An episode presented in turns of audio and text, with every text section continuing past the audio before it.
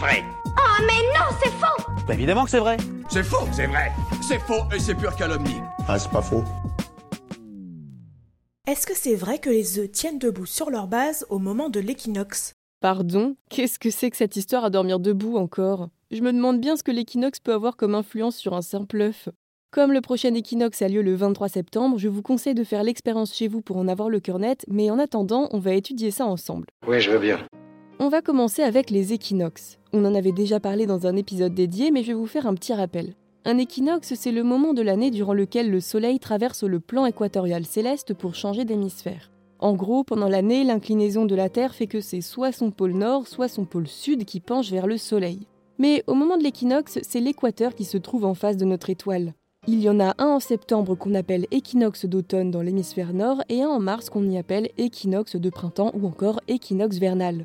Et si vous voulez savoir ce que le mot désigne exactement, dans équinoxe, on retrouve la racine d'équivalent et de nocturne, de quoi déduire que le mot signifie en gros nuit égale, soit le moment où le jour et la nuit sont de même durée. J'aimerais bien que vous m'expliquiez le rapport. Avec les œufs? Ben attendez, j'y viens. Il existe effectivement une croyance disant que les œufs tiennent debout à l'équinoxe. En fait, tout part d'une pratique traditionnelle chinoise qui est devenue très populaire aux États-Unis. On appelle ça l'équilibrage des œufs, tout simplement. Et pour cause, en Chine, à la période du Lichun, qui désigne le début du printemps, les œufs de poule fraîchement pondus sont placés à la verticale. L'idée, c'est que les œufs ne pourraient être redressés sur leur extrémité large qu'à une certaine période de l'année, le nouvel an lunaire en Chine, dont je viens de vous parler, mais aussi le festival des bateaux dragons et l'équinoxe du printemps aux États-Unis. On raconte même qu'à ces périodes, les œufs pourraient tenir en équilibre sur des têtes de clous au niveau de l'équateur. Qu'est-ce que c'est que cette fantaisie? Eh ben, figure-toi que comme beaucoup de légendes urbaines, celle-ci n'échappe pas à la règle. Elle provient d'un article de journal très mal interprété. En 1945, Life, un média américain, décrit l'engouement pour ce fameux équilibrage d'œufs dans la ville de Chongqing en Chine.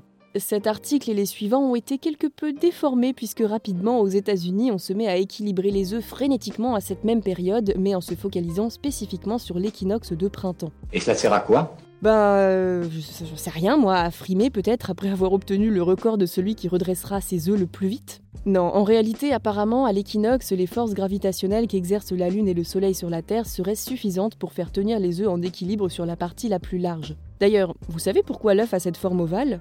Il n'y a pas qu'une coquille dans un œuf, il y a aussi la membrane interne qui, elle, est toujours de cette forme à cause des variations de pression de l'oviducte, le petit conduit qui permet aux oiseaux de pondre. Ainsi donc, cette pression imprime une forme ovale à la membrane qui imprime à son tour une forme ovale à la coquille. Bref, quoi qu'il en soit, la fameuse croyance s'est vite répandue et on observe encore aujourd'hui des événements d'équilibrage d'œufs aux États-Unis. En 1976, en pleine période New Age, on a même eu droit à des cérémonies d'équilibrage qui avaient pour but d'instaurer la paix et l'harmonie dans le monde. Poétique mais un peu ambitieux. D'autant que... Ça tient absolument pas debout. Bah ouais, si tu parles de cette histoire d'équinoxe, carrément. Parce qu'en réalité, la force gravitationnelle de la Lune ou du Soleil à ce moment-là de l'année sont vraiment négligeables par rapport à d'autres trucs qui se passent à votre échelle. Même votre respiration ou vos battements de cœur ont plus de chances d'impacter l'équilibrage de l'œuf que la période de l'année ou l'endroit où vous vous trouvez. Essayez, vous verrez.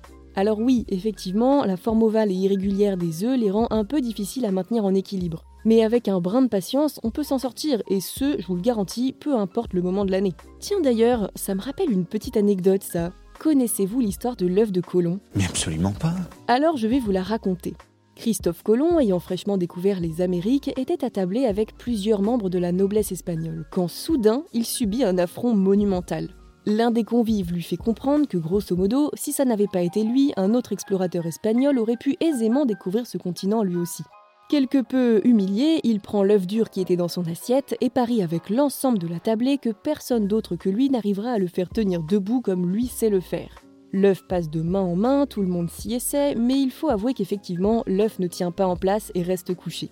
C'est alors que Colomb le récupère, le frappe contre la table pour en aplatir une extrémité et le pose debout sur son assiette. Suffisait d'y penser. Ben, c'est exactement ce qu'essayait de démontrer Colomb. Le plus dur, c'est pas de recopier une idée, c'est d'y penser. Après, qu'on soit clair, ça n'excuse en rien ce qu'il a fait en Amérique du Sud, mais bon, ça, c'est un autre sujet. Bref, que vous essayez de faire tenir vos œufs durs ou œufs crus en équilibre, pas la peine d'attendre l'équinoxe pour vous y mettre. Avec un peu de patience et grâce aux irrégularités de la coquille, vous devriez réussir à trouver le parfait centre de gravité. Allez, À vous de jouer.